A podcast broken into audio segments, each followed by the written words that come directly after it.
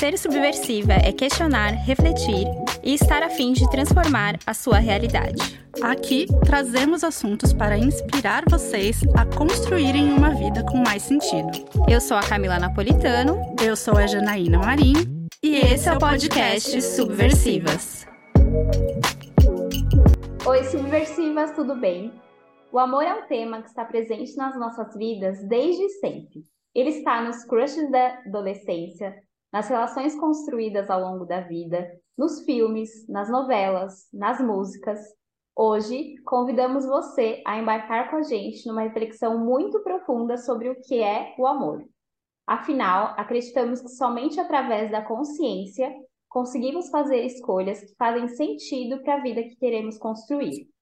E hoje recebemos a psicóloga Luane Marques para filosofar sobre esse assunto junto com a gente. Seja bem-vinda, Lu! Obrigada, estou amando esse convite, estou muito feliz de estar aqui. Obrigada por terem me convidado. Antes da gente começar, só os recadinhos básicos que vocês já conhecem. Gente, se vocês, já que a gente está falando sobre amor, se vocês amam esse podcast, se vocês são apaixonadas pelas hosts maravilhosas, pelas convidadas que a gente traz aqui, compartilhe esse episódio, segue a gente no Spotify, dá lá as suas cinco estrelas, que não custa nada, ajuda a gente a chegar em mais mulheres, alcançar nossas metas, para a gente continuar trazendo conteúdos maravilhosos para vocês. É, a gente já vou aqui avisar que o papo, a gente fala isso, né, com muita frequência, mas o papo de hoje tá assim, a gente nem começou e, a cabeça já tá fervendo, vai dar outros episódios, vai dar muito pano para manga. Então já sabe, enquanto você escuta, vai lá, compartilha com uma amiga, fala, amiga, doida, ouve isso, que tá muito bom. E vamos lá, então, para a gente não se estender muito. Lu, como a Camila falou, seja bem-vinda. É, fala um pouco sobre você, se apresenta para o pessoal que está escutando. Bom, então vamos lá. Eu sou Luane, eu sou psicóloga, eu sou goiana, por isso meu sotaque, meu R mais apertadinho. E nesse momento estou em Goiânia, né? Então eu brinco que quando estou em Goiânia meu sotaque fica um pouquinho mais, mais forte, né? Moro em São Paulo há alguns anos, tem uns quatro anos e meio que eu estou em São Paulo. É, tem formação em neuropsicologia, tem formação em terapia de família e, relações, relacionamentos, né? Que a gente entende como casais, mas vamos ampliar aí essas relações também. Atualmente estou fazendo uma, uma pós-graduação em sexualidade e sexologia. Um, já trabalhei bastante tempo e, e eventualmente isso ainda essa, essa, temática ainda atravessa a minha a minha atuação enquanto psicóloga, que é violência doméstica contra as mulheres. E também trabalho no ambulatório é, do HC, no PROTAD, que é um ambulatório de transtornos alimentares para crianças e adolescentes. Então, tenho aí essas, acho que eu, atualmente essa é a minha trajetória profissional. Você pediu para falar de mim, eu falei só do meu profissional. É sempre assim, né? É. é sempre assim. Por que será? só se apresenta pelo profissional, né? Sim. Mas se quiserem que eu fale alguma outra coisa, por favor, perguntem, falem. Não, acho que no desenrolar da conversa a gente vai, vai aparecendo um pouco mais sobre nós mesmas, né? Não tem como. Então, para começar, a Joana deu uma ideia, eu achei muito interessante, de a gente. Ela me odiou, uma, gente. Cada Ela uma falar sobre o que é amor para você, né? Então, o que é amor para você, Lu? Ah, eu tenho que começar, a convidada começa assim, pá! Gente! Eu, eu, eu, uma coisa que eu ia falar é o quanto esse tema ele está presente na nossa vida desde sempre, né? Assim, ele está muito presente. Eu acho que de tudo que eu, que eu, que eu atendo, que eu recebo no consultório, amor é o tema, relacionamento, amor é um tema assim, todo mundo traz ele em algum momento na, na vida, né? E, e, aí é interessante porque eu acho que eu, eu tenho algumas definições, né? Assim, eu, eu acho que eu sou atravessada por algumas contribuições de, de pessoas que eu vou encontrando na vida, de experiências que eu vou tendo na minha vida também. Então, eu, eu, tenho uma dificuldade de definir o amor. Eu acredito muito que o amor, na verdade, é um conjunto de muitas coisas. E aí eu já vou logo começar citando Bell Hooks, né? que para mim a definição dela é aqui uma das mais uma das que mais me contempla quando ela quando ela traz, quando ela diz que o amor é um conjunto de coisas, é uma mistura de vários ingredientes, do cuidado, o respeito, a honestidade, a confiança, a afeição, é, e o quanto a gente precisa que o amor ele venha acompanhado de tantas outras coisas. E isso para mim faz muito sentido. Então eu acredito que o amor ele ele nunca, ele nunca pode vir sozinho, ele é uma ação, e a Bell Hooks fala muito sobre isso, né? Ele não é apenas instintivo e, e infinito, e, muito, e que as pessoas colocam muito ele como incondicional também, né? Eu não acredito uhum. nessa ideia de amor incondicional. Eu acho, inclusive, ela perigosa, essa ideia, né? Eu costumo dizer que o amor, ele precisa estar condicionado, sim, a uma série de coisas. Então, para mim, o amor, ele está condicionado ao cuidado, ao respeito, à confiança, à honestidade. Aí é uma lista de coisas mesmo. E vai ter gente fala, falando, nossa, mas aí também é ser muito exigente. É o mínimo, né? É, se, se o amor não vier com, com tantas outras coisas, eu costumo dizer que ele vai ficando desnutrido, né? Então ele vai ficando, ele vai definhando, porque ele sozinho não dá conta de, de tudo. Então eu acredito muito nessa definição de amor e, e, e eu acho que eu posso ainda mudar muito, né? Porque eu acho que é uma construção. E essa definição não é a mesma definição que eu tinha há cinco anos atrás que eu acreditava que o amor podia ser incondicional, acreditava naquele amor para sempre, para a vida inteira, dos filmes da Disney, mas aí eu não vou dar tanto spoiler, vamos Vamos continuar e lá na frente a gente fala disso, né? Não sei se faz sentido para vocês, meninas. O que, que vocês entendem de amor? O que, que vocês Nossa, acham que envolve amor? Quer falar, Cá? Não, brincando. Gente, eu eu tava com essa pergunta, a Jana me falou e tal, que, ai meu Deus do céu, eu não sei. E vamos deixar para rolar, ver como que rola na hora, né? E aí eu fui ler um pouco sobre isso, e aí eu falei, cara, não sei mais nada. Não sei, não sei. Agora eu tô em dúvida, porque é, é uma construção tão grande, como a Lu falou, né? E a gente falou até na introdução. A gente fala sobre isso a vida toda, mas será que a gente realmente fala sobre isso? Será que a gente é, aprof se aprofunda no tema? Então, assim, para mim, a primeira coisa que me vem sobre amor é respeito e paz. É eu me sentir em paz, seja com a outra pessoa, que seja relacionamento amoroso, relacionamento de amizade, enfim. É, e a outra pessoa se sentir em paz também. Então, eu relaciono muito a isso. Agora, é como a Lu falou, para mim, é uma série de coisas também, né? Vem muita coisa junta, mas eu acho que um primeiro momento seria isso. Resumidamente, né? E você, Bom, eu estava pensando sobre isso ontem, né? Até gravei um áudio para cá. E eu olhei e falei, gente, o que eu fui fazer, né? Por que que eu enfiei isso? Resolvi colocar isso na pauta. Olha onde eu me enfiei. Eu não faço a menor ideia, porque é muita coisa, é muito complexo para colocar em poucas palavras de não, gente, para mim o amor é isso. Mas uhum.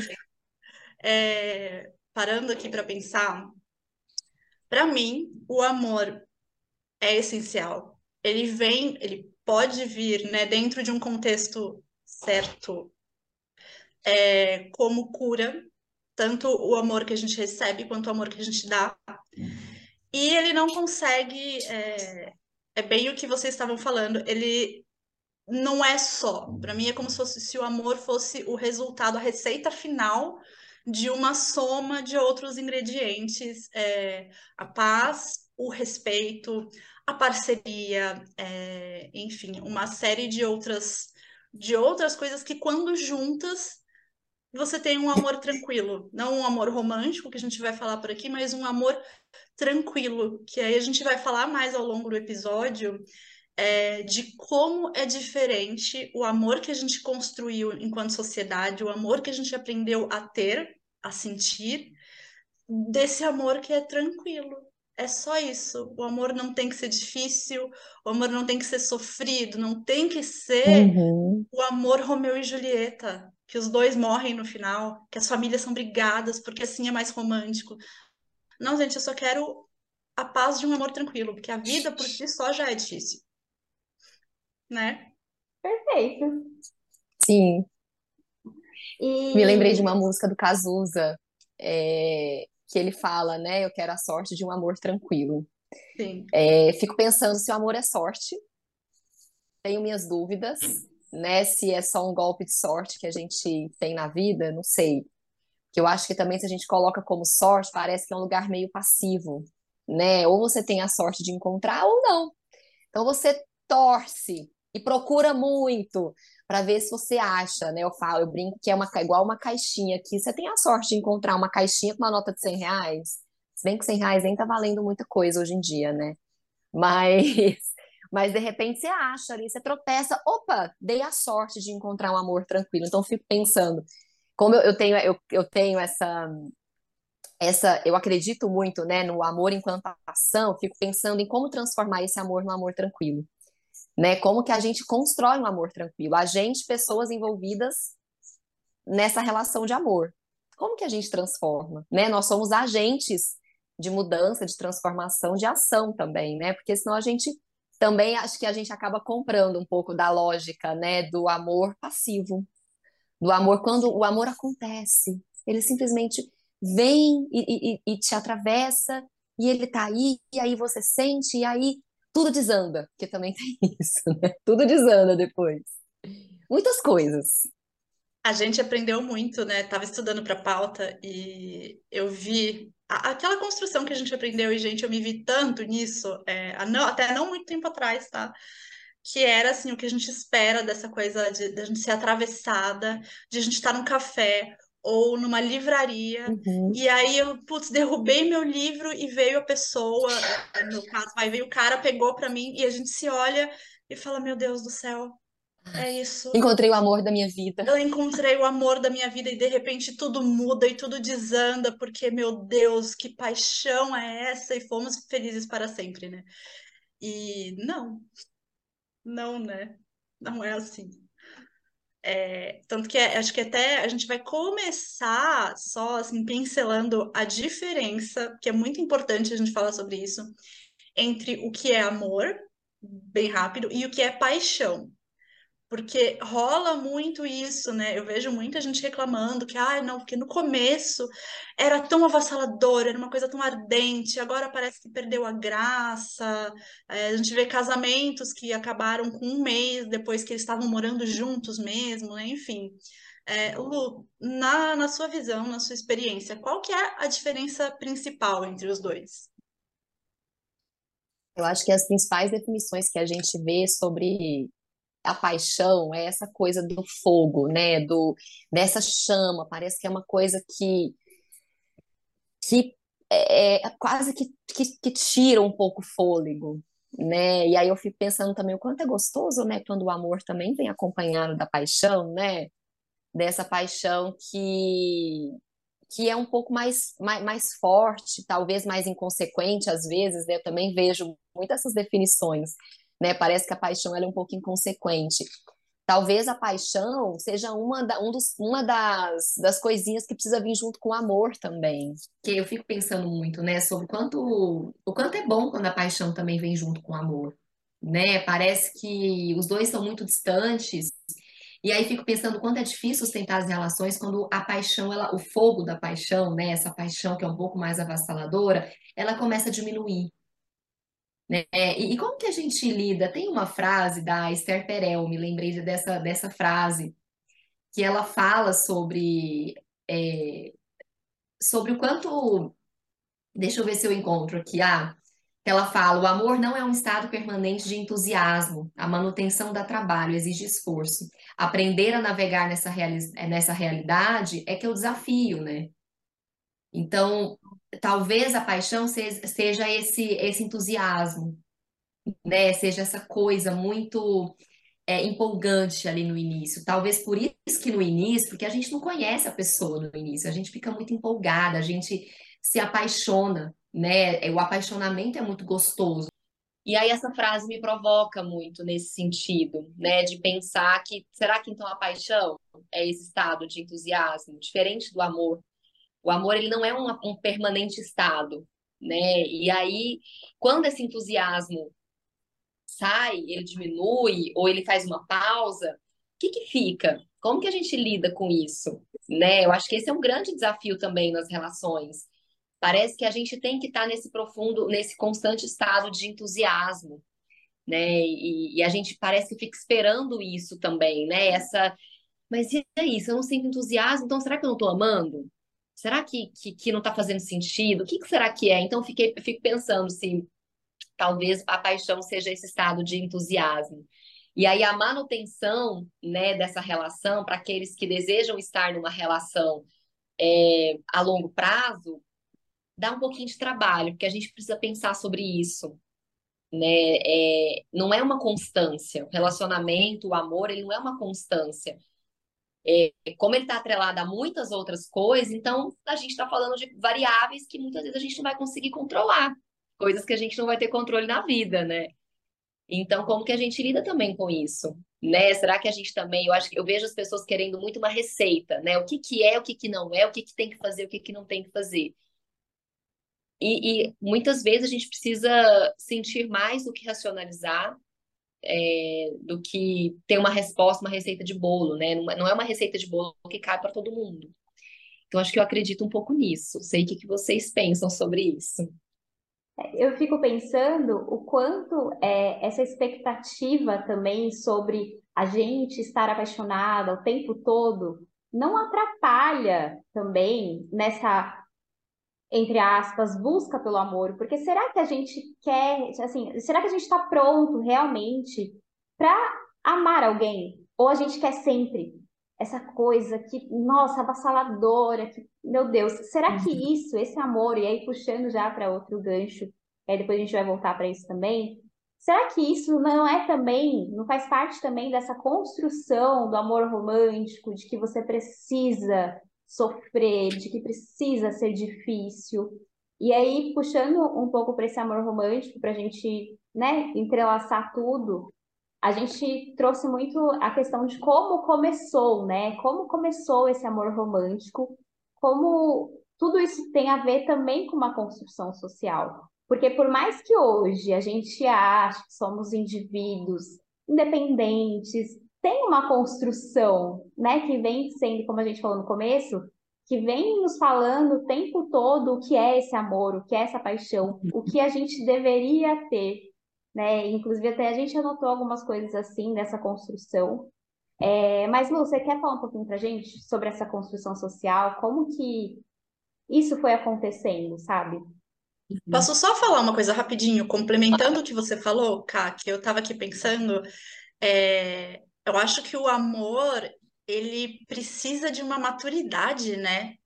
Que você falou, a gente está sempre buscando esse estado de estar apaixonado, essa coisa ardente, de imaginar, uhum. falar, gente, aquele pôr do sol em Paris e aquele beijo maravilhoso, aquela, né? Quem nunca sonhou com isso? Principalmente mulheres, né? Enfim. É, sendo que o amor, ele é o que, entre mil aspas, sobra quando esse fogo apaga um pouco, né? Quando você tira as idealizações que você põe na pessoa, quando você conhece a pessoa melhor, quando você se sente mais à vontade, você se mostra mais vulnerável, é, e você vai desconstruindo e construindo outras coisas, né? E aí tem que lidar com o tanto de, às vezes, monotonia, é, com essa rotina.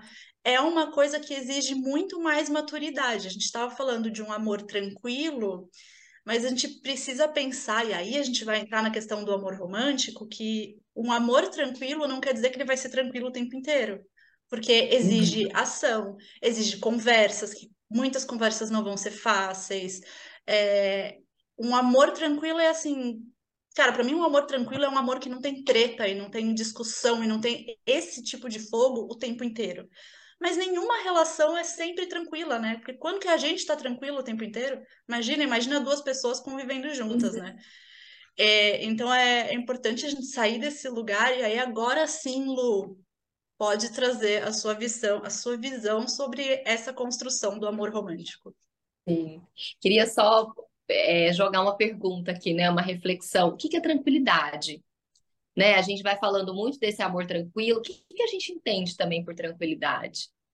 E aí, de novo, né, me remeto muito a Bell Hooks quando ela ela, ela fala muito sobre isso. As definições que a gente recebe quando nós somos muito jovens, quando somos crianças, sobre o amor, essas definições também estão muito confusas.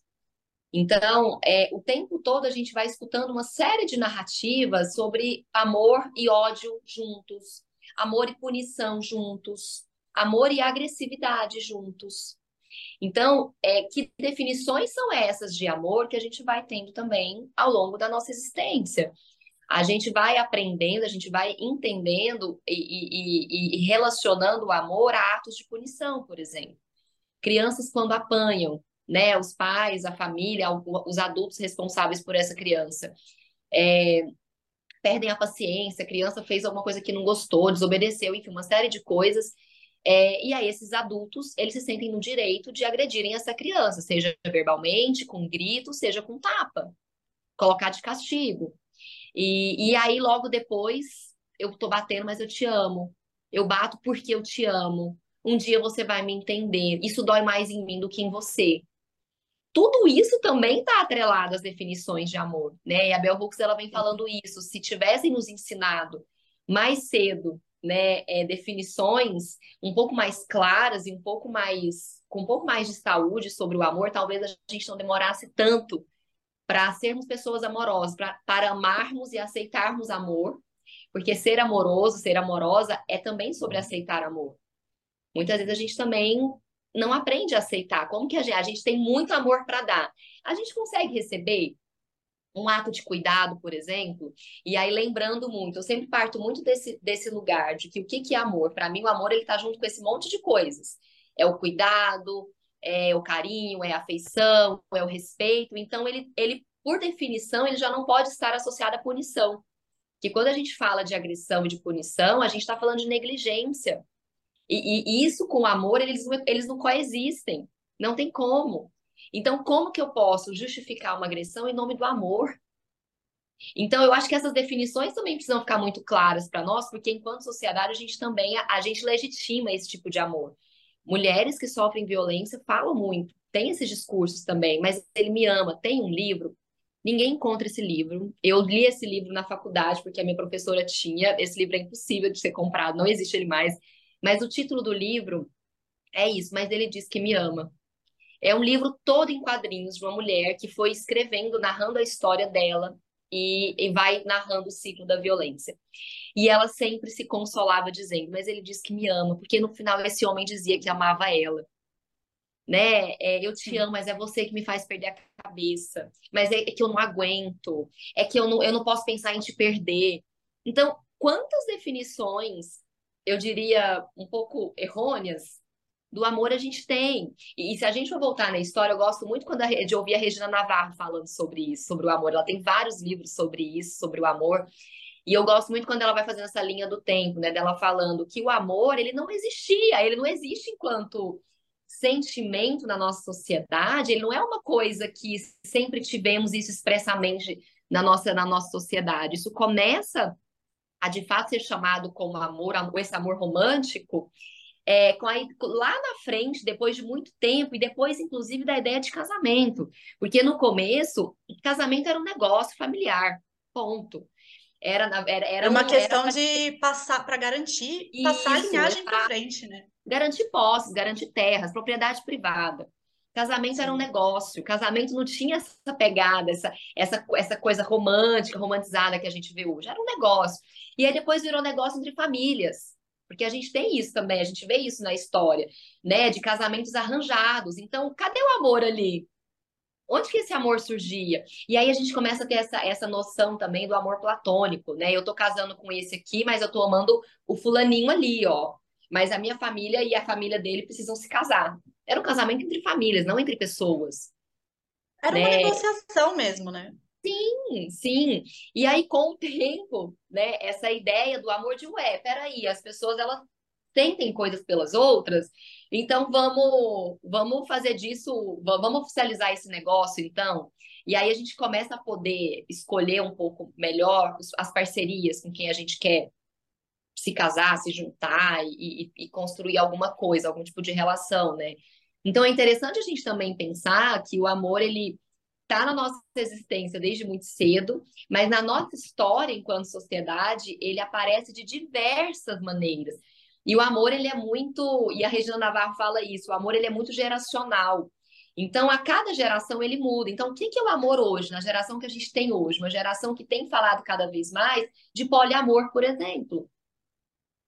Então, como é que a gente falaria do amor hoje? Por isso que aí eu volto lá no começo, né? Por isso que é difícil definir, né? É, hoje é o que faz sentido. Pode ser que amanhã eu mande um áudio e fala, me arrependi de tudo que eu falei, eu acho que não é nada disso, já já estou vivendo outra coisa. E, e assim a coisa vai indo, né? Então é, é, é muito da vivência também, né? Não dá só para racionalizar tudo. E eu vou falando muito, então me interrompam aí. Eu... Me, me falem se está fazendo sentido. Eu só queria dar uma pincelada em algumas coisas que a gente anotou aqui sobre essa construção histórica. E o quanto é, eu e a Jana, a gente sempre está conversando, o quanto é importante trazer essa consciência sobre essa construção, porque às vezes a gente quer mudar o negócio amanhã. E a gente não entende que essa construção, ela está aqui há muitos anos. Não é uma coisa que você consegue, ah, é um hábito que eu vou mudar, sabe? Demora, né? É uma coisa que você precisa, que nem você trouxe a questão de começar a questionar, né, o que, que é o amor para você, o quanto isso é importante. E aí você estava falando, né, dessa, dessa questão da propriedade privada e tal. Eu anotei aqui que os gregos idolatravam os relacionamentos amorosos espirituais, ou seja, essa relação de amor. Só que isso era entre homens, não era entre mulheres. Quando era entre mulheres, era um amor sexual e era visto como loucura. Então, entre os homens, numa relação, hoje seria tipo uma relação de amizade, os, os brothers ali, era uma relação legal, era uma, vista como uma relação boa. Aí depois, na cultura romana, o casamento foi visto como forma de preservar a propriedade, como você falou, e no século XI surgiu o que eles chamavam de amor cortês, é, tinha até uma condessa que chamava Maria de Champagne, que ela elaborou um código do amor que tinha algumas regras. E aí eu anotei algumas regras para a gente entender que, gente, não foi hoje que isso foi criado. É, algumas regras que estavam lá diziam o seguinte: quem não é ciumento não sabe amar. Ninguém pode dar-se a dois amores. Uma conquista fácil torna o amor desprezível uma difícil o faz desejável. Da suspeita e do ciúme que deriva dela, o amor sempre cresce, ou seja, é, vangloriando os ciúmes, né? Essa relação de ciúmes. E, e aí, assim, só para finalizar essa parte, em 1150 e 1190 teve também a história do Tristão e Isolda, que dá essa, essa ideia do amor avassalador, fascinante, que, é uma, que meio que é bem parecido com Romeu e Julieta, né? Então, eu morro por esse amor. É, eu vou sofrer por esse amor. Esse amor me traz dor. Então, olha essa construção, né? E a gente é muito importante que a gente esteja conversando sobre isso, para que a gente entenda, gente, é muito antes. Esse amor Nossa, é. romântico é. é uma construção muito antiga já. E acho que mesmo, é, que nem você falou, né, da, das regras da Maria de Champagne, não era dentro da nossa definição de, do que é romance hoje, né, do que é algo romântico, não era nada, né? Totalmente fora, um negócio todo de, cheio de cagação de regras. Mas já vem essa coisa, né? Dois pontos que me chamaram muita atenção. Que, primeiro, se é fácil, tá errado. Se é fácil, é desprezível. E, gente, pelo amor de Deus, não né? Poxa, tudo que a gente quer é um amor fácil. E a questão dos ciúmes, que eu acho que de tudo é o que ficou mais forte até hoje. Porque quantas vezes eu não ouvi, é, o quanto eu, né? Acho que vocês também devem ter passado por isso, que sentia assim, falando, gente, não, mas ciúme é demonstração de afeto. Ciúme uhum. é demonstração de amor, porque se eu não sinto ciúme, é, parece que quer dizer que eu não me importo com você. Ah, só um pouquinho é, é bom, né? Só um pouquinho é bom. E eu até entendo que ciúme faz parte. É, tem. Enfim, eu quero até falar depois, um pouquinho mais para frente, com relação o quanto a gente confunde o amor com apego e esse apego causa o ciúme. Eu acho que faz parte da gente lidar com a nossa insegurança. O ciúme é uma emoção, essa emoção acontece, mas a forma como a gente lida com esse ciúme é, é que é muito complexo, né? A gente não sabe lidar com esse ciúme. E ciúme é, cara, pode destruir relações. A gente sabe disso, né? O ciúme ele tem muito a ver com a posse, né?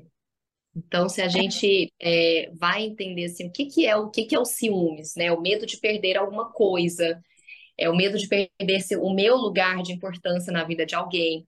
Gosto muito de pensar também, eu, eu gosto muito de voltar, né, na infância. Então, assim, quando nasce, por exemplo, o irmão mais novo. Então, irmão, é muito comum, né, o filho mais velho é mudar alguns comportamentos. Então, a criança às vezes fica um pouco mais manhosa, começam algumas birras que antes não existiam. Tem muita criança, dependendo da idade, que volta a usar fralda, volta a xixi na cama, se incomoda. Eu já escutei isso de mães, né, de pessoas que me falaram. Ah, eu não sei o que fazer, porque o meu, o meu mais velho tá, tá perguntando se não pode devolver a criança para a barriga, né? Porque a criança não quer aquele novo ser que está ali, porque aquele novo ser é uma ameaça. Porque é claro que tudo mudou uma outra pessoinha, um outro ser humano chegou na minha casa, que antes era só eu, só eu que recebia amor, só eu que tinha atenção, só eu que tinha cuidado, todos os brinquedos eram para mim, tudo era sobre mim. De repente chegou um ser menor que eu, do nada, saiu, disseram que saiu da barriga de alguém, que chegou aqui ou, ou chegou de outras maneiras. É, e aí vai ocupar esse espaço, e aí de repente eu começo a perder a atenção essa atenção começou a ficar dividida, eu não sou mais o centro. Então, isso traz uma confusão. Então, ciúmes também é, uma, é, é, é isso, a gente vai sentir essas sensações todas. Vamos, nós vamos experimentar isso em algum momento da nossa vida. A diferença da criança para o adulto, a criança não tem repertório, a criança não tem como, ela não tem instrumentos suficientes emocionais para elaborar esse sentimento. Então, o que, que ela vai fazer? Ela vai externalizar do jeito que ela consegue. Ela vai chorar, fazer birra, voltar para assistir na cama, enfim, vai fazer, vai. Tem criança que às vezes bate no irmãozinho, que, que faz algumas coisas. Então é importante os adultos orientarem.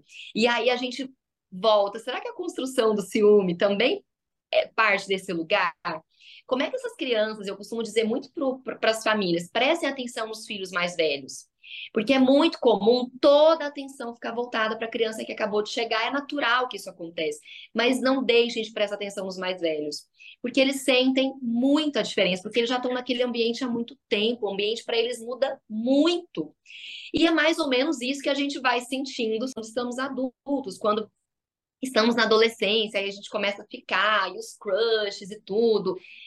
E também, né, eu acho que a gente precisa colocar aí na roda é, a influência da monogamia. O ciúmes também está muito atrelado, né, à, à estrutura relacional que a gente tem na sociedade. A gente aprende a se relacionar dentro da lógica casal. Ou seja, ninguém mais pode entrar aqui.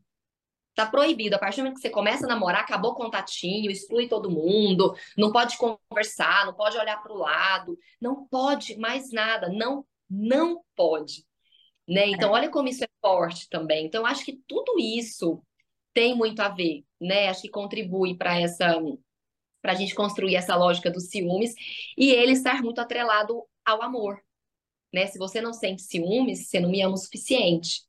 E aí, que lógica é essa que a gente aprende, né? Partindo do, do pressuposto que a gente está aqui falando que amor é cuidado, é respeito, é confiança, é honestidade. Cadê? Né? Mas parece que ainda está relacionado a isso. E aí acho que sempre também é justificado nesse lugar, né? Quem ama, cuida. Eu estou só cuidando de você. Essa é uma forma muito bonita, né, de dizer que na verdade eu estou te controlando. E como a gente precisa estar atento. Eu lembrei da música do Caetano Veloso, né? Por que você me deixa tão solto? E se ela de repente me ganha? Então imagina que perigo outra pessoa chegar aqui e me roubar de você. Olha que louco. Então, quantas vezes né, a gente escuta isso nas músicas, nas novelas, nos filmes da Disney, e na lógica monogâmica capitalista que a gente vive também, que nos ensina que a gente precisa buscar o par perfeito, o amor para a vida e da vida. Essa, essa frase ela anda me, me irritando ultimamente, gente, vou mentir não. O amor da vida e para a vida. A vida é tanto você tem que tempo, né? sua cara metade, ai de você se não achar, sua única, e 300 milhões, sei lá quantas milhões de pessoas, bilhões de pessoas no mundo, você tem que achar aquela pessoa que vai encaixar em você, que vai te completar. É... Ah, só desculpa te, te cortando, Lu. Você falou, né, dessa questão da monogamia. Eu tinha até anotado aqui que estava estudando para a pauta e eu lembrei do episódio que a gente falou com a Nana sobre não monogamia. É, o pessoal ama, né? É o episódio mais ouvido até hoje, gente. Eu fico até um pouquinho frustrada, porque tanto episódio legal, mas enfim. É, que uma coisa que me marcou muito desse episódio, porque eu me vi nessa fala, que foi alguma coisa sobre a gente ter que abrir mão da crença e da necessidade de sermos a única pessoa especial na vida do outro. Que é isso que, que você falou, né? Até da letra do Caetano. Por que, que você me deixa tão solto? E se aparece outra pessoa, eu não vou mais ser o único na sua vida.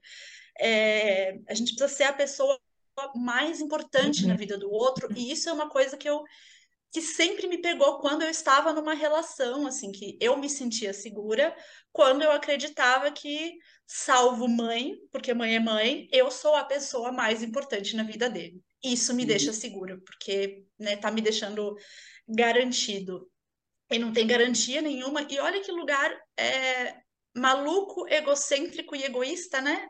Que a gente uhum. coloca, olha o peso que a gente coloca na outra pessoa. É, eu quero até trazer, a gente colocou aqui na pauta, tem a, um estudo da Anna Mackin, que é antropóloga e pesquisadora da Universidade de Oxford. Ela passou 20 anos estudando formas diferentes de amar.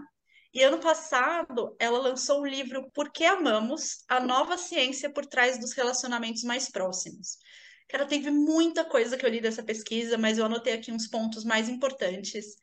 É, e que está super relacionado a isso, que ela fala que a gente não precisa do amor romântico nas nossas vidas, dessa noção de que eu vou achar o meu par perfeito, a tampa para minha metade panela, a metade laranja. da minha laranja, né? É, primeiro, assim, isso faz a gente parecer, a gente sentir que somos seres incompletos, esperando o outro para encaixar na gente, mas faz a gente esquecer do quão importantes são os nossos outros amores. E aqui a gente fala o amor próprio, porque eu amo o outro mais do que a mim mesmo. Quantas vezes a gente não, já não ouviu isso, né? E eu, quantas vezes me culpava por sentir que isso não era verdade. A gente olha que, sabe? É, a gente esquece dos, das nossas amizades, de que, ah, fulano começou a namorar, esqueceu que tem amigo, dos amores familiares, é... enfim, é muito complexo esse lugar que a gente coloca essa relação entre, uhum. entre amor, né? Entre o, o casal, entre o nosso par para a vida inteira. Eu fico pensando o quanto esse amor romântico ele é totalmente individual, né? Então eu preciso amar aquela pessoa, é, eu vou amar a minha família e até na, nas leituras que eu fiz, que eu estava fazendo, é, vem muito da questão do cristianismo, né? Então cristianismo tem ali, você vai casar para constituir a sua família. O resto, você tem que amar a sua mulher, você tem que amar o seu esposo. O resto não importa. Será que isso é amor mesmo, né? De não é, não seria esse amor romântico que não olha para outras pessoas, que prioriza somente a, a, o casal ali, né? Que aí a não monogamia vai questionar isso também. Mas o quanto esse amor romântico é individual, né? Ele é individualista. E ele vai contra o que a Bell Hooks fala, o quanto a gente fala sobre amor no coletivo, o quanto a gente fala amor na ação. Totalmente contra, né? Sim. Sim. E, é, e é isso, assim, e eu acho que, que, que, é bacana também a gente sinalizar isso, que, que eu achei o podcast, inclusive, da Nana maravilhoso, né? Comecei a me aprofundar muito nos estudos da monogamia depois desse, desse, desse episódio. E é interessante a gente falar que é isso, quando a gente pensa nisso, a gente não está falando só de relações românticas, não. A gente está falando de como a gente co constrói as nossas relações na vida. Quando a gente tem essa lógica da melhor amiga, a melhor prima, a melhor irmã, a melhor, tem que ter alguém melhor, tem que ter alguém. Você está pressupondo uma hierarquia. Né? Então, e aí gente, de fato, é muito comum, né? Quando as pessoas começam a se relacionar, quando começam a namorar, como a hierarquia casal está, como a lógica casal, ela está acima de tudo, então as outras relações elas vão sendo rebaixadas, elas não são tão importantes quanto. E é interessante, né? Porque às vezes acontece, assim, eu, como eu atendo pessoas em relações casal, né? É, é, isso, isso acontece, isso mexe muito com as relações, né? Quando, por exemplo, um dos parceiros recebe atos de cuidado de outras pessoas que não estão dentro da relação casal, amigos, família, irmãos, enfim, pessoas que também são importantes, pessoas que também amam essa pessoa, e o quanto isso às vezes mexe, né? Porque como assim alguém ama essa pessoa mais do que é tanto quanto eu, ou mais do que eu, né? Como assim tem alguém é, tão importante né, na vida dessa pessoa quanto, é, quanto eu? Então, essa lógica da exclusividade também, né? Eu tenho que ser escolhida, exclusiva, a eleita, né? E o quanto isso é um termo até psicanalítico, né? Quanto a gente goza nesse lugar de ser a eleita. E aí vou fazer um recorte de gênero, porque eu acho que nós, é muito fácil nós mulheres ocuparmos esse lugar, principalmente por conta dos atos do cuidado. Nós somos muito incentivadas a cuidar, nós somos muito educadas a cuidar. A mãe, porque mãe é mãe. Né? Então, assim, a gente escuta isso o tempo todo, né? Que que, que, é, que é ser mãe? O que, que é maternar? E a gente materna pessoas ao longo da nossa vida o tempo todo. E não, necessariamente, e não necessariamente sendo mães, mas nós maternamos, nós exercemos a maternagem o tempo todo, com os nossos parceiros, com amigos, com a família cobra, solicitam a, a, a, gente o tempo todo. Se alguém na família adoece, tô, eu e, e um irmão ou prima, a, solic, a primeira solicitada serei eu. Porque pressupõe que a mulher cuida melhor. Então a gente também, e a gente gosta desse lugar, né? Daquela que vai ser, ela é boa para cuidar. É, e querendo ou não, é gostoso você saber que, poxa, aquela pessoa confia em mim, eu sou importante para aquela pessoa. Mas a gente precisa estar atento a esse lugar de poder, né? Porque nos dá um, lugar de poder. E aí é difícil deixar esse lugar, é difícil abrir mão disso. Eu não preciso ser solicitado o tempo todo, eu não preciso cuidar o tempo todo, essa pessoa precisa exercer a autonomia dela. Mas é difícil, né? Permitir, porque se essa pessoa começa a exercer a autonomia, que importância que eu vou ter nessa relação? Que papel que começa a ocupar? Não sei se a gente está indo para outro rumo, mas eu achei que fazia sentido ir falando isso. Nossa, não faz, faz muito sentido, né? Esse. Ah, tem, eu super. É, eu concordo muito que tudo isso que a gente está falando tem o recorte de gênero. As mulheres e os homens aprendem o amor de formas diferentes.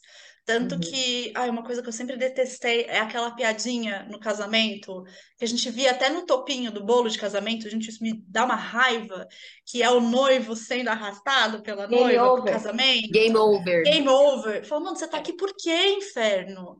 É, e aí vem de toda essa história, né, de que, tipo, precisa casar. É o é a evolução natural da vida.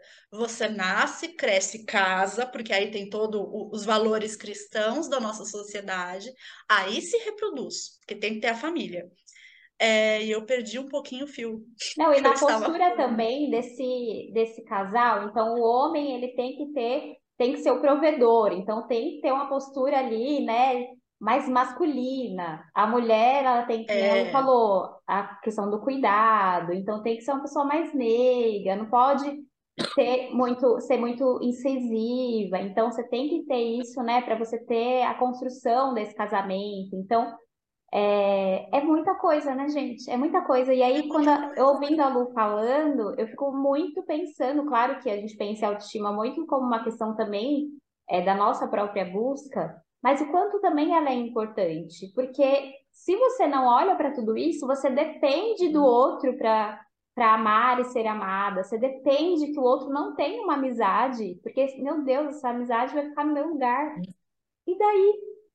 Né? Então, e, e, e que lugar é esse, né? Porque você tem um lugar, esse lugar pode ser perdido, né? Tem que cuidar desse lugar, né? O quanto esse amor que é construído pra gente, ele é, parece ser tão frágil até. É, ele é tão forte, tão potente, mas tão frágil, né? Sim. Tem e, muito e dessa parece... hierarquia. Não, e, e, parece que assim, se eu, se eu, eu, te, eu fico muito preocupada, né? Quando alguém me fala, eu tenho muito medo de perder fulano, fulana. E aí eu fico pensando, caramba, né? Eu tenho medo de perder alguém. E aí, no medo de perder, a gente pode correr o risco de sufocar a pessoa. E aí a gente aperta tanto que a pessoa uh, some mesmo. Né? Porque a gente começa a sufocar a pessoa e a gente se sufoca nesse movimento também. Então, é, quando a gente também entende que é, estar numa relação, amar também é uma escolha. É, ninguém tem que amar, ninguém tem que estar numa relação. É uma escolha. E a partir do momento que eu escolho, eu, será que eu posso escolher o que faz sentido para mim? Né? Será que eu posso eu ter meu, os meus filtros a minha listinha de. E eu não tô falando, gente, daquela listinha, daquelas listinhas bobas que a gente vê. Ai, tem que ser alto, tem que ser loiro, tem que ser não sei o quê. Não, vamos. Tô falando de valores. Tô falando dessas coisas que a gente estava falando, né? Espera-se sim que numa relação a gente, no mínimo, tenha honestidade.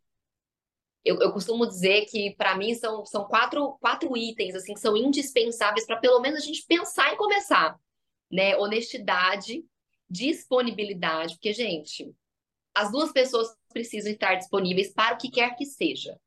Seja para o casual, seja para algo um pouco mais sério, é, mas tem que ter disponibilidade. Tem que ter interesse, tem que, tem, tem que ser tem que ter interesse, tem que, você tem que investir interesse, né? É importante sentir que o outro está interessado. E eu acho que é importante ser alguém interessante. Né? O que, que é interessante para mim numa relação? O que, que eu busco numa parceria? E é, e é disso que a gente também precisa começar a falar. Porque também eu acho que é muito fácil a gente deixar passar tudo. A gente passa tudo. É como fazer um café sem colocar o, o filtro. Se a gente colocar o pó e passar água, vai beber esse café depois. Não, não vai dar bom. Então a gente precisa do filtro, porque vai passar o, o, que, o que importa, o que é essencial. Mas a gente precisa ter esse filtro bem feito também. E eu acho que também tem um outro detalhe, né? Eu estava tendo essa reflexão outro dia sobre o quanto a gente também às vezes fica muito nesse lugar, a gente pode correr esse risco de deixar passar tudo, porque a gente é muito de boa. Eu acho que esse lugar uhum. também da pessoa que, ah, eu não ligo para nada, eu sou desencanada, não, eu sou desapegada, porque eu acho que a gente também tem ouvido isso cada vez mais. Eu tenho ouvido cada, eu tenho visto e ouvido cada vez mais mulheres falando da insatisfação que elas estão de se relacionarem com homens. Porque tá difícil, porque esses homens não entregam nem o mínimo. Esses homens não conseguem ser honestos, eles não conseguem passar confiança, eles não têm interesse, eles não estão disponíveis, eles não são interessantes, eles parecem interessantes no início, mas depois, na hora da manutenção, não, não sustenta. Parece que tem um medo de compromisso, e aí, parece que a gente, só, a gente só pode se relacionar se tiver um compromisso. O compromisso não pode ser simplesmente com o respeito pelo outro. Esse pode ser um compromisso. O meu compromisso é te respeitar. É a gente estar tá junto aqui. Né? Por que, que tudo tem que também estar tá atrelado só, só vale se for compromisso? E aí parece que vai todo mundo fugindo, e aí quanto mais a gente. Aí parece que a gente vai entrando também nesse mecanismo de ah, tô de boa. e aí tudo passa também né? A gente não coloca limite. Eu gosto muito de pensar no limite como um ato de amor.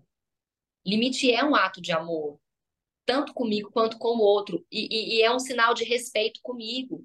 Se eu não consigo colocar limite é, numa relação, eu não estou colocando limite em mim. O limite não é para o outro, é para mim. É, não é sobre falar não para o outro só. A gente precisa falar não para a gente também. Porque senão a gente começa a aceitar muita coisa e de qualquer jeito e vai passar qualquer um mesmo. E às vezes é difícil, porque a gente também tem muito medo da solidão. E aí a gente acaba aceitando pouco. A Valesca Zanello fala muito da prateleira do amor, né?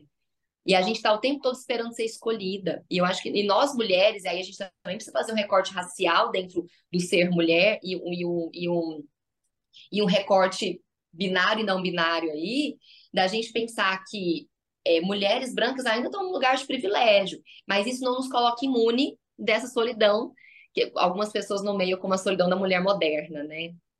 Então, mas também tem a solidão da mulher negra, né? Que muitas vezes também não vai ser a escolhida e parece que a gente está o tempo todo nesse lugar de ser escolhida. Quando é que a gente escolhe? É, Falei muito de novo. É muito interessante como a gente começou falando a definição do amor, né? Ah, que é uma coisa de paz, é uma coisa leve. E aí a gente vai vendo na prática, quando a gente busca isso, a gente vai totalmente contra esse caminho. Porque para mim, sim, uhum. o amor tem que ser uma coisa leve. Só que nos fazem acreditar em tantas coisas, que é as coisas que a gente está uhum. trazendo aqui, que a gente vai no outro caminho da leveza, né? Esse, esse amor leve, a gente, a gente nem vai atrás disso. Porque, ah, não, porque tem que ter um, tem que ter a lógica do casal. Ah, não, mas tem que ter ciúmes. Ah, não, mas aí tem que ter uma relação. E não pode ser qualquer relação. A relação tem que ser, a relação tem que ser namoro. Se for uma coisa casual, não é uma relação. É. Então, o quando os tem que ter, e aí eu acho que esses tem que ter são tantos que o amor fica Uhum. longe disso. Fica muito difícil buscar esse amor dentro de tantos, tantas regras, né? E até nisso, dentro, né, quando a gente começa, voltando até da questão de quando a gente começa a sair da paixão para ir para o amor, além desses todos tem quês que a gente tem que ir cumprindo, é, tem muito as nossas projeções no outro, né? Que até o, o que a Luane estava falando. Eu sou a escolhida, eu escolhi o outro, é, é obrigação do outro me fazer feliz. Eu estou nessa relação para que ele me faça feliz. É, então, eu quero que ele cumpra é, os meus sonhos, os meus ideais, os meus desejos, as minhas fantasias. E isso é colocar o outro, seja homem, seja mulher, seja o que quer que seja, num lugar é, muito injusto, de muito peso, né? Ele nunca vai conseguir corresponder. É, porque se a, a nossa obrigação, é, eu tenho a obrigação de me fazer feliz, sim, eu quero deixar o outro feliz também, mas aí a gente entra nas questões do limite. Eu não vou conseguir cumprir todas as suas caixinhas. É, não, não tem como corresponder tudo isso. A gente coloca um peso muito grande no outro, né? Eu tava, eu vi um Reels esse dia, esses dias no Instagram. A Ká deve saber que música é essa, que eu sei que ela adora, Sandy Júnior. Eu não lembro que música que era. Eu sei que a Sandy Turo tava Turo. Oi? Turo Turo. Pra mim é uma das mais Sei. tóxicas. Não sei, pode Eu ser. problematizando Sandy que Júnior. ela Eu- tava falando, mas que era coisa assim, é, como é que era? Se eu quiser sair todo, beleza, a gente vai, mas se eu não quiser, então ninguém vai. É, ai, gente, eu devia ter pesquisado essa música, mas eu lembrei dela agora. Eu vou Não me é buscar depois. estranho, mas agora, assim, para Bacana. Eu vou lembrar, até pesquisar aqui, mas estavam falando. Eu eu lembro que a legenda desse Reels era falando: gente, olha a Sandy ensinando a gente a ser tóxica. E a Sandy era jovem quando estava Muito. cantando isso. É, e era colocar exatamente isso: tipo, você vai fazer o que eu quero para me deixar feliz. É a sua obrigação dentro dessa relação. Ponto. Eu vou Sim. pesquisar aqui essa música. é, se eu não quero ir também, é bem tipo É essa daí Big mesmo. Joy, assim. Tudo que eu pedir me responde ok. Se não for É, assim, é. não sei. sei, nananara. Eu sei que Eu música é conto essa. pra Eu pensei, mamãe. você sabe que eu pensei no Turo Turo. Pra mim é uma das É. músicas mais tóxicas que tem, gente. Etc e tal. Etc e tal. É, É, é, a Turo Turo, ela para mim também é muito forte, porque ela fala sobre controle, né? Eu quero controlar sua agenda, ler seus é, livros e Pensamentos, né? pensamentos. É, meu frágil coração acelera o batimento. Não, mas ela fala sobre é, não respirar. Ela- ela- eu vou, eu vou pegar a letra aqui, eu separei essa letra para a gente falar sobre. E, é isso, é, é tão naturalizado, a gente escuta isso, a gente pensa que uma música, ah, mas é só uma música. Mas é uma música, Turo é uma das músicas mais famosas de Sandy Júnior, que marcou a adolescência de um monte de gente, mesmo quem não era fã, né? Então é, é interessante também a gente pensar o quanto essas, essas, essas ideias, elas vão sendo plantadas de pouquinho em pouquinho. Sim. E acho que é bom a gente ter puxado, a, a Jana ter puxado esse assunto da música, porque tá na pauta a gente falar desses filmes, das músicas e, enfim, eu acho que a gente já pode entrar nisso, então, né? Sim. É, aí eu só vou trazer um ponto, quero que a Lu complete, Cá complete, mas eu vi faz um tempo, né? Eu vi um post que tava falando, gente, uma das maiores falácias é, da- das histórias, dos contos, e vamos colocar aí da, da Disney, né? É o, ah, o príncipe conheceu a princesa, nananã. Não vamos nem falar, né, do príncipe que deu o beijo na Bela Adormecida enquanto ela estava dormindo, outro coisa para outro, outro episódio, mas e viveram felizes para sempre, porque esse Aham. viveram felizes para sempre é viveram felizes até o final dessa história, ponto. Porque eles, gente, eles vão ter, assim, a gente espera, né, muitos anos de vida aí pela frente. E olha a pressão que a gente coloca, né, de, ai, aí a gente vai conhecer o nosso par perfeito e a gente vai casar e a gente vai ter nossos filhos e a gente vai viver feliz para sempre. Cara, que expectativa completamente irreal, né? Se tem dias que a gente acorda naquele mau humor e a gente sendo mulher, aqueles dias que a gente tá de TPM, que eu quantas vezes eu já não falei pra cara, eu vou ficar sozinha no quarto porque eu não quero estar na minha presença. Como que a gente espera que vai ficar numa relação se eu não aguento olhar na cara do outro porque eu tô irritada? Porque sim, é, é muito irreal. E o quanto essa Jana, tem uma expectativa. Fala, Cami. é, o quanto essa expectativa é, não faz com que nós mulheres, e aí eu acho que tem muito sim um recorte, né, de gênero, é, não faz com que a gente é, sonhe com isso para que todos os outros problemas acabem. Então, quando eu encontrar alguém, eu não vou sentir o que eu estou sentindo. E às vezes nem é sobre relação, é sobre talvez algum vazio, é sobre alguma coisa da infância que não tá, né, que não olhou, que não está resolvido. Mas o quanto isso vem também para cobrir um buraco, porque a gente é ensinada com os filmes da Disney que quando encontrar o amor, quando encontrar o príncipe encantado, eu vou ser feliz para sempre. Então, talvez essa seja a solução para os meus problemas. E aí não é, né? Não, e vamos Às pensar vezes numa é só mais coisa. problema, né? Sim. E, e aí eu fico pensando assim, gente, o filme acaba com Felizes para Sempre. Ninguém nunca soube o que que é essa porcaria de Felizes para Sempre. Então, assim, é, é uma frase colocada no final que, que vende-se a ideia, mas o concreto a gente não tem. Então é muito maluco quando a, como a gente compra a ideia, como a gente se apaixona, né, pela ideia do basta felizes para sempre. Porra, mas o que que é isso? O que que é ser felizes para sempre, afinal de O que contas? que é ser Porque não tem uma feliz? continuidade. O que que é ser fe... Não tem uma continuidade, né? Mas é essa lógica, né? Essa ideologia do casamento que tem que durar para a vida inteira, desse amor que tem que ser para a vida inteira, porque ele é o amor da sua vida. Então é muito louco também a gente pensar que no concreto nada disso se sustenta muito tempo. Pelo menos para mim, assim, não faz muito sentido. Sim. E aí, e aí esses são esses filmes que as crianças, as nossas crianças vão assistindo. Nós tivemos acesso a esses filmes, né? E, aí é importante, também não estou dizendo para ah, ninguém pode assistir mais nada, então agora não.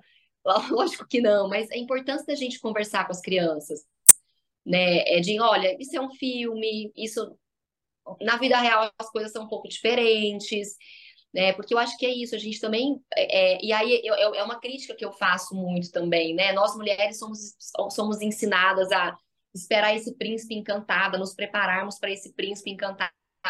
Cara, esses homens não estão sendo educados para serem príncipes encantados. Então, como é que a gente está aqui esperando esses caras? E aí É. a lógica é muito binária também, né, gente? Eu acho que esse- essa ideia do amor também, ela ainda é, é muito cis heteronormativa. Eu acho que isso também é muito. E europeia, né? Então, eu acho que isso também é importante de ser dito. É sempre dentro dessa lógica casal, é sempre. é, o casal principal é sempre heteronormativo, é sempre branco. Então, o que que a gente está mostrando com tudo isso? São muitas problemáticas que eu acho que vale a pena, né, serem, serem levantados quando a gente pensa em amor. É pensar também nas tantas comédias românticas que a gente viu por aí, né? É, nossa, de tantas que eu consigo pensar que tinha sempre o cara problemático e ela mudava, ela fazia ele mudar. É, enfim, É a mulher certa. Esse A homem tá mulher só esperando a mulher certa. é a mulher certa de colocar a mulher nesse lugar de não, quando ele encontrar a mulher certa, ele vai aprender, ela vai ensinar ele a ser um homem decente. Isso é papel de mãe, gente. E aí, isso que você falou, Mãe e pai. é, mãe e pai, é, perdão. Responsáveis. Da família, é. É, é isso que você falou, assim, desde criança, vamos colocar aqui na, na nossa geração, a gente, enquanto menina, aprendeu a, o que é o romance, o par da vida, o nosso príncipe encantado, enquanto os meninos estavam aprendendo a jogar bola. A, Sim. eles estavam aprendendo que para mostrar que é, tava aprendendo que para mostrar que gosta da menina, tem que encher o saco dela, tem que ir lá puxar o cabelo, tem que insistir. É, é o completamente oposto. E aí, quando, quando chega na hora de se relacionar, não, é, é frustração para tudo que é lado. Óbvio, porque a gente aprendeu tudo errado. Tudo, tudo muito diferente uma coisa da outra, né? E eu acho que é o que a gente acessa é a ideia romantizada do que é o amor, e não o que é o amor de fato. Talvez, não sei, me veio isso agora, assim, né? Talvez tenha, talvez seja isso. Essa, essa ideia romantizada do que, que é o amor. A gente aprendeu isso. E na prática, não é tão simples assim. Então a gente se perde, a gente fica confusa, a gente não sabe, a gente. É, e a Hooks fala disso no livro dela também, né? Um livro tudo sobre o amor, novas perspectivas. Eu indico muita leitura desse livro, porque ela fala do amor em diversos contextos, não só do amor romântico, mas de diversos amores. E aí ela fala, ela precisou reaprender as definições de amor para ela se conseguir se tornar uma pessoa amorosa, uma pessoa que consegue não só dar, mas também receber amor. Porque às vezes também a gente está tão acostumada com esse amor que nos é entregue desde muito cedo, esse amor que dói, que sofre, que é punitivo, porque a gente apanha quando a gente é criança, a gente é ofendido quando a gente é criança, a gente é deslegitimado quando a gente é criança. A nossa fala é constantemente deslegitimada. Criança não tem voz, criança não sabe de nada. Então a gente vai aprendendo a se silenciar também, muitas vezes. A gente aprende a não falar do que incomoda. Então, quando a gente se torna, quando a gente se torna adulto e a gente vai se relacionar, a gente vai para as relações mais complexas da vida, é natural que a gente se perca, porque e agora? Né? E aí a gente vai aceitando muito pouco. Porque olha a ideia que a gente tem do amor que machuca. Então, se alguém chegar e me machucar, eu vou achar que é natural eu vou achar que tá tudo bem. Porque em algum momento da minha vida, em alguns momentos, né, porque eu acho que não é só na infância, ao longo da nossa vida, a gente vai aprendendo que tá tudo bem. Porque eu posso te machucar e depois eu posso dizer, mas eu te amo. E aí tudo se resolve. Porque em nome do amor, porque o amor é incondicional, e quando a gente prega que ele é incondicional, então vale tudo mesmo? Vale sofrer uma agressão? Vale isso? Então, fico pensando quanto problematizei demais agora, assim, Não. de, de... Eu fico refletindo muito sobre isso, sabe? Isso é por que, que a gente aceita algumas coisas, quando a gente fica falando dedo podre. Por que a gente tanto tá aceitando o mesmo padrão de pessoas? O que, que a gente tá... Que que a gente tá... Como que a gente ainda se beneficia desse tipo de relação?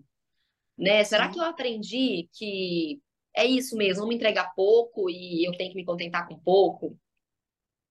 Então, acho que a gente também é importante, às vezes, a gente problematizar, né? A gente, claro que não é só racionalizar, né? Mas Sim. Olha, racionalizar gente, ajuda. Para mim, amor incondicional é só amor com pet. O amor que eu sinto pelo meu gato. Só. Porque de resto é tudo muito mais complexo, né? E aí, pra gente, eu acho que a gente indo fechar nesse, nessa pauta, filmes, novelas, músicas, eu gostaria de trazer um, uma série que eu e a Lu trocamos vários podcasts sobre essa série, que é Amigas para Sempre. A gente está falando aqui de uma relação, de uma relação amorosa, né? Do quanto é problemático e tal. Mas eu vejo que essa série Amigas para Sempre foi Ai, que série linda! Várias pessoas falando como essa série é bonita e tal. E na verdade, assim, tem várias coisas que dá pra gente realmente, que é muito legal, a história da, de uma das, das meninas com câncer e tal, mas o quanto também uma relação entre amigas pode ser tóxica, pode ser uma relação de controle. E o quanto isso às vezes é tão sutil, justamente porque a uhum. gente é ensinada que uma relação deve ser assim, que a gente acha que tá normal, tudo bem, né? Essa relação, ela é normal e tem que ser assim. Olha, como eu queria uma amizade dessas. Será? Não, gente, nossa. Eu amei essa série. Eu chorei muito na última temporada. Eu cheguei até a comentar dela para você, né, Cá? Mas, assim, é... a relação entre a amizade das duas era muito problemática. Uhum, muito uhum. problemática. Uhum. Da... Ai, da personagem da Catherine Hill, que fazia Grey's Anatomy, ela era extremamente invasiva na forma, dentro do casamento dos dois, na forma como eles educavam a filha. Era assim, zero limites. Não existiam limites dentro do quanto ela se Uhum, enfiava e do quanto a outra, a Mulark, eu só lembro o sobrenome dela, Acho que é Tully e Kate. Isso, do quanto a Kate permitia, né, que ela fizesse isso, porque ela não sabia viver sem. É Nossa, quando a gente é. vê uma relação de dependência emocional, né? Uhum. Totalmente. A, Muito. a Tully sempre muito dependente dela e a, a outra com medo de perder essa amizade, então acabava aceitando. É, Uhum, às vezes são coisas que a gente, como eu falei, não percebe, mas aí você vendo de verdade, de novo, assim, você começa a questionar se, cara, é isso mesmo que é amor? É assim que deveria ser? uhum, Essa relação, ela tinha realmente paz, sabe? uhum. E, e eu costumo, eu gosto muito de pensar. Eu também já assisti essa série até o fim também, me emocionei também, fiquei muito tocada. É uma série, é legal a gente ver assim, sair um pouco dessa ideia do, do, do, casal romântico, né? Todas as séries e filmes vão contar a história de amor, contam a história de amor de um casal romântico. Mas ali eles estavam falando de um casal de amigas, então a lógica casal ela permanece para mim, né? E essa lógica da exclusividade. Porque, para mim, é, elas vivem muito essa lógica da exclusividade, da hierarquia. A nossa relação está acima de qualquer outra coisa, não interessa quem chega, Sim. Né? É, nós estamos acima de qualquer coisa. Então, essa lógica de estar acima, de ser melhor, o próprio título, né? Amigas para sempre. A gente estava falando felizes para sempre, né? É essa ideia, né? Da, do, da, da- do infinito, do incondicional, do que está acima de tudo. E, e, e o quanto as relações, elas precisam de fronteira é saudável que relações tenham fronteira. E a gente não está falando só de relações amorosas, eu acho que a gente também precisa tirar o amor um pouco desse lugar, de que ele só acontece nas relações amorosas, nas relações românticas, tanto que a gente chama essas relações de relações amorosas, né? É, relações amorosas também são sobre amizade. E isso é importante a gente dizer. Amigos também podem, a gente pode contar grandes histórias, lindas e grandes histórias de amor sobre os nossos amigos. A gente vive histórias de amor com os nossos amigos, porque o amor da amizade é amor. Mas a gente ainda, eu acho que a gente ainda deslegitima muito esse amor, né? E, e aí eu acho que, e aí eu acho que precisa tomar cuidado, porque senão a lógica permanece. Tem uma, é, tem uma fala, eu não lembro agora, eu não, não vou lembrar com exatidão se é a, a, a Bell Hooks ou, foi, ou se foi num livro que eu li da Angela Davis, mas que, que elas falam sobre a necessidade que a gente precisa ter também de quebrar um pouco, de quebrar o sistema, da gente encontrar uma nova forma de se relacionar com o mundo e com as pessoas. Porque se a gente só reposiciona, mas re- repete a lógica do poder, do controle, da dominação, a gente vai continuar re- reproduzindo é, essa lógica da exclusividade que é opressiva, né? Isso oprime. E aí não é natural eu estar numa relação que eu tenha medo, que eu tenho medo de falar o que eu penso, o que eu gosto, o que eu quero, que eu me sinto acuada, que eu me sinto silenciada, que eu penso três milhões de vezes antes de falar alguma coisa, porque isso pode provocar alguma coisa na pessoa. Não é normal. Infelizmente, a gente aprende que isso é normal. Então, é, e aí eu acho que era uma das pautas que vocês queriam também, né? Falar como construir também, né? Uma relação é, com limite, com fronteira, dentro do âmbito saudável, com saúde. E eu acho que a resposta que eu consigo dar para isso nesse momento é isso: a gente precisa construir novas definições sobre o amor, sobre as relações, né? De repente, acho acho que é o. Pode falar, Fala. Jana. Não, Jana, Não, não, eu ia falar de, eu ia falar de uma fala sua, inclusive. Jana falou, resgatou uma fala do podcast de vocês sobre a não monogamia, né? A gente abrir mão dessa, dessa lógica da exclusividade. As pessoas não são nossas exclusividades, né? A, a Cami e eu, nós somos muito amigas, mas eu, mas a Cami e a Jana também são muito amigas e são sócias e têm um, um projeto juntas, e isso não me invalida enquanto uma pessoa importante na vida da Cami, e eu também tenho os meus amigos, isso jamais invalida a importância dela na, na, na minha vida. A gente não precisa excluir pessoas para garantir que aquela pessoa vai estar comigo e vai me amar, e eu também serei amada incondicionalmente por aquela pessoa. Porque parece que a ideia do amor romantizado que a gente tem hoje e que a gente tem ao longo da vida, é essa ideia da exclusão. Se chega um, sai outro. Não pode, não cabe todo mundo. E, e aí, que Uhum. ideia maluca é essa, né? E eu gosto muito de falar do amor romantizado, para além do amor romântico, porque eu acho que o amor, ele, ele precisa ser romântico também, né? É legal quando o amor é romântico, acho que não tem nada de errado nisso. Para mim, o romantizado é a mesma lógica do idealizado. É aquilo que eu imagino, que eu idealizo, que eu invento. Porque ideal, quando a gente pensa no amor ideal, é algo inventado também, mas eu, eu gosto de colocar nesse lugar do. É, é algo que é idealizado, que está muito longe, não é nem possível de acontecer, de tão imaginário que ele é. Se faz sentido isso.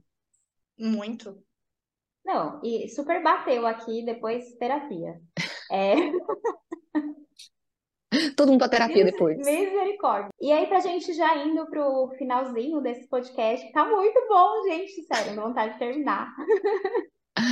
É, a pergunta que não quer calar: o amor é suficiente para se manter uma relação? Eu acho que a gente já deu alguns spoilers no meio da conversa, né? Mas o que você acha, Vamos Não. jogar essa pergunta para os ouvintes? O que Não. que vocês acham, meus queridos, que estão aí ouvindo a gente? Depois dessa conversa, que se fez sentido, se não fez, e aí? Cara, não tem como, né? Eu, eu, eu seria incoerente se eu virasse e falasse, claro, sim, é o que vendem, né? O amor tudo pode, o amor tá acima de tudo, o amor é incondicional. Quando Infelizmente, existe amor, é, como que é? Eu escutava muito, assim, que se o amor existe, então não, não existe batalha que não possa ser sim. vencida. Ai, É, Coitado do amor, né? Ai, Eu que fico, Nossa, sofrimento, coitado. ficam, pelo amor não? de Deus. Eu fico com Sofrimento. dó. O amor, tadinho, que é isso? Ele tem que E lutar é, demais. é, eu acho que cabe muito com o que a gente estava falando bem no começo, né? De o que é amor pra gente e que ninguém conseguiu definir como amor sendo uma única coisa. É, Sim. Numa relação amorosa, que é aquilo que a gente falou, precisa ter respeito, precisa ter interesse, né? Uma pessoa interessante, disponibilidade. Para mim, a parceria é muito importante, comunicação. Se você não tem, o amor ele pode estar lá. É, ele pode existir, ele pode estar muito forte, só que se você não tem outros pontos que são essenciais, é, se você acabou se anulando ao longo dessa relação para manter o amor, essa relação não vai durar. Ou se durar, vai ser uma relação forçada, que nem muitos relacionamentos que a gente vê por aí, de casais que são extremamente infelizes, que estão depressivos, Uhum. que estão só porque estão, pelo hábito de Sim. estar, né? É, só o amor, assim, não. É isso que você falou, né, Lu? Coitado do amor. Cara, olha, olha todo o peso que você está colocando em cima de um sentimento.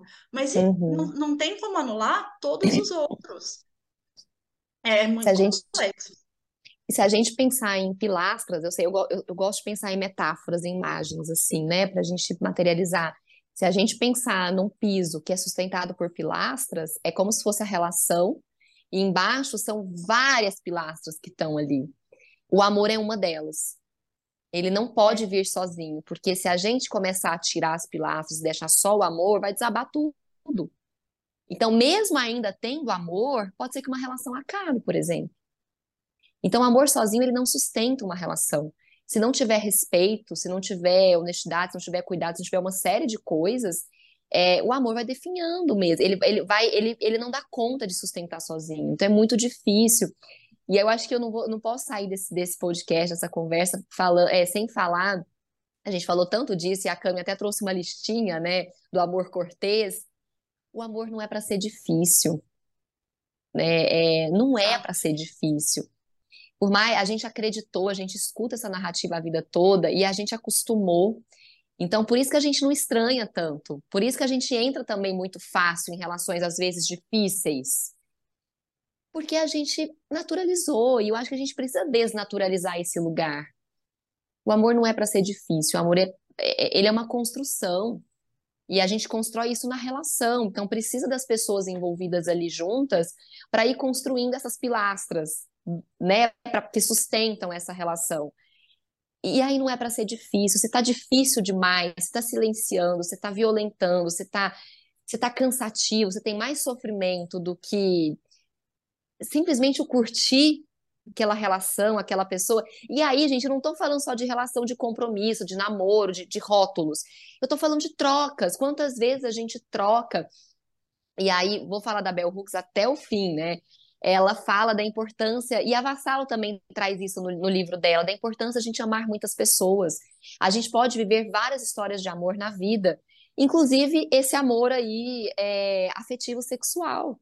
Às vezes, aquele namorado que durou cinco anos não foi aquela história de amor como aquele crush que durou um ano, meses, que foi aquele crush que, caramba, mexeu com a gente em lugares que a gente ainda não, não conhecia. Então, acho que a gente também precisa legitimar esses afetos. E, e a Brigitte Vassalo, ela fala disso no desafio poliamoroso.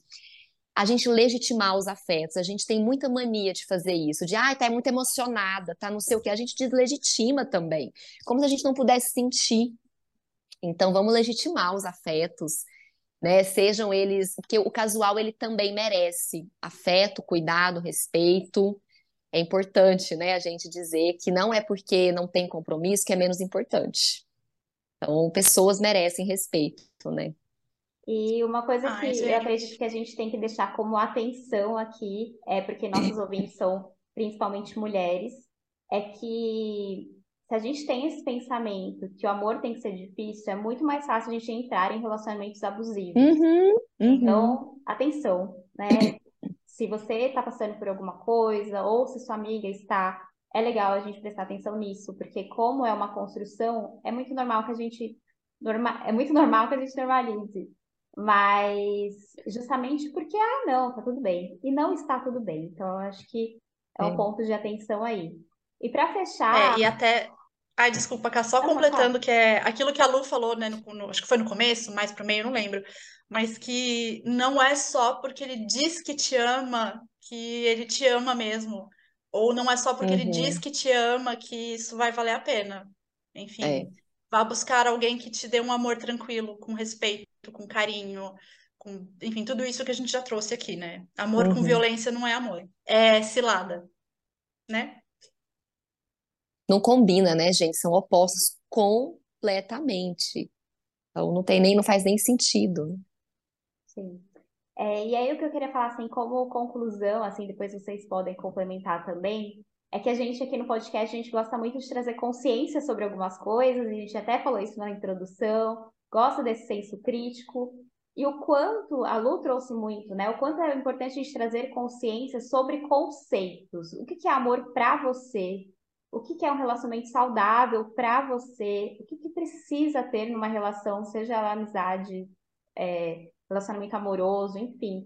Então, eu acredito que o que fica, pelo menos para mim, é questionar mesmo, né? O que é esse amor? Da onde veio essa ideia de amor para você? O que, é ser feliz? O que, que é ser feliz para sempre? Uhum. São coisas que a gente não questiona porque, ah, já sei. Mas às vezes a gente não sabe bem. Então, eu acho que trazer essa consciência Sim. é muito importante para a gente criar o nosso próprio caminho não é genérico, né? Eu fiquei, fiquei, me veio uma pergunta agora, Cami, te ouvindo. Por que que eu amo do jeito que eu amo? Né, assim, é, que eu acho que cada um tem um jeito de amar. Por que que eu amo do jeito que eu amo? Né? É, que, que, que a minha forma de amar me conta sobre mim? Sobre a minha história, sobre o que eu entendo, o que que eu aprendi, vivi, experimentei sobre o amor. Acho que pode ser uma reflexão interessante também. E eu acho que com essa reflexão a gente encerra, né? Eu preciso ligar para minha psicóloga agora que vai alugar um, uma mansão na minha cabeça do tipo, gente, olha, eu, né? Eu acho que é isso. Passar o fim de semana com essa na cabeça. Eu acho que o podcast podia chamar Antes da Terapia. Vá para né? terapia né? em seguida. Né? Não, não, não brinque disso. É melhor estar em acompanhamento. Porque, gente, é isso, né? Mas o olha. O, o meu jeito de amar diz sobre mim, né? Olha. Diz muita coisa sobre a gente. E a gente acha que amor é uma coisa genérica, uma caixinha que a gente acha por aí. Ah, opa, o amor tá aqui, deixa eu usar. Não é bem assim, né? Então, e, e, eu acho que a gente fica brincando da terapia, mas enfim, a gente sabe também que muitas pessoas não vão acessar a terapia. Então, eu gosto muito de pensar também nas parcerias conversacionais que a gente pode ter as nossas pessoas, as pessoas, né, que são nossas parce parcerias conversacionais. Aquela pessoa que a gente vai mandar aquele áudio falando, eu preciso desabafar, eu tô com a minha cabeça pegando fogo. Então é importante, né, a gente poder trocar com essas pessoas, ajuda bastante também. Sim. Então é isso, gente. Né? Lu, ai, gente, esse assunto podia continuar muito, e eu acho que a gente devia continuar também numa mesa de bar. E aí, desculpa para as Eu ouvintes. acho. Se der, a gente grava, né? Não, sabe o que a gente pode fazer? Pegar todos os áudios que a gente tem, porque todo mundo fala de amor o tempo todo. Vamos fazer disso um, um episódio, um, um- podcast único, assim, vários episódios. Dá uns 100 episódios, mais ou menos. Pegar os podcasts fora do podcast, né? E montar um É, podcast. exato. Eu acho que, que valeria a pena. Ai, mas foi maravilhoso. Muito obrigada, Lu. De verdade. E aí, Ai, gente, eu amei. Vamos deixar as indicações, que eu sei que tem. Sim, Vamos! indicações É dos livros também que eu, que eu falei? Depois também. vocês anotam, né, para para todo mundo ter. O Desafio Poliamoroso, da Brigitte Vassalo. Tem esse da Bell Hooks, tudo sobre o amor, novas perspectivas. E aí eu também preciso indicar os livros da Regina Navarro, que eu acho que ela também tem uma, uma, uma perspectiva, algumas, uma, defini algumas definições, né, algumas falas, um posicionamento sobre o amor também muito interessante. Que eu acho que foge um pouco disso que já está pronto, sabe? Eu acho que é isso, a gente precisa buscar essas, essas, essas pessoas que estão para além da bolha que a gente já tá, né? Que, que provoca mesmo, que faz a gente, caramba, não tinha pensado por esse lado. Eu acredito muito que, que esse é um bom caminho. Aproveite e passe suas redes sociais, vende aí seu peixe, fala alguma coisa Isso, agora faz, faz o faz. seu jabá, né? Vou fazer meu, meu marketing. Me sigam nas redes sociais. É psicóloga Luane. Luane com dois N's é no final. A, a rede é aberta, podem me seguir. É, às vezes eu sou ativa, às vezes nem tanto, mas eu tô lá. Eu tô lá. Podem, e eu tô sempre indicando livros lá. Então, eu gosto muito de ler, e aí eu me empolgo muito com a leitura, e aí eu quero que todo mundo leia, tenha acesso e tal. Então, acho que, que é bem legal a gente buscar, né, conteúdos e, e se transformar a partir disso, né? É É, eu isso. queria Maravilhoso. deixar, eu queria deixar uma indicação de um vídeo do YouTube que é- tem uns 10 minutinhos, que tá como título A Origem do Amor Romântico, e o canal, se eu não me engano, é Mulheres na História. A gente vai pegar direitinho, deixar aqui na descrição, mas é muito legal para falar um pouco sobre a construção social, como que esse amor romântico ele foi surgindo. Muito, Uhum. é muito bom mesmo. E muito obrigada, amei. Maravilhoso. Eu vou indicar também, é, para quem não assistiu, uma série da Amazon, chama Amor Moderno. Tem duas temporadas. Ela é baseada numa série de histórias do New York Times. E eu gosto muito, apesar de que algumas histórias são histórias diferentes, né? Todo episódio estão ainda muito próximo desse amor romantizado, mas eles a, a série aborda muitos tipos de amores diferentes.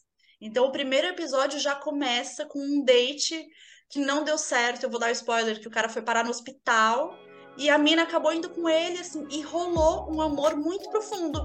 Só que a relação não passou daí. É, é, um- é uma série muito legal, gente. Recomendo muito. E é isso. Obrigada, obrigada. Obrigada, obrigada, gente, Ká. adorei. Obrigada pra todo mundo que escutou Espero até que todo aqui. mundo goste. Obrigada, gente. Beijo. Beijos e Beijo. até semana que vem.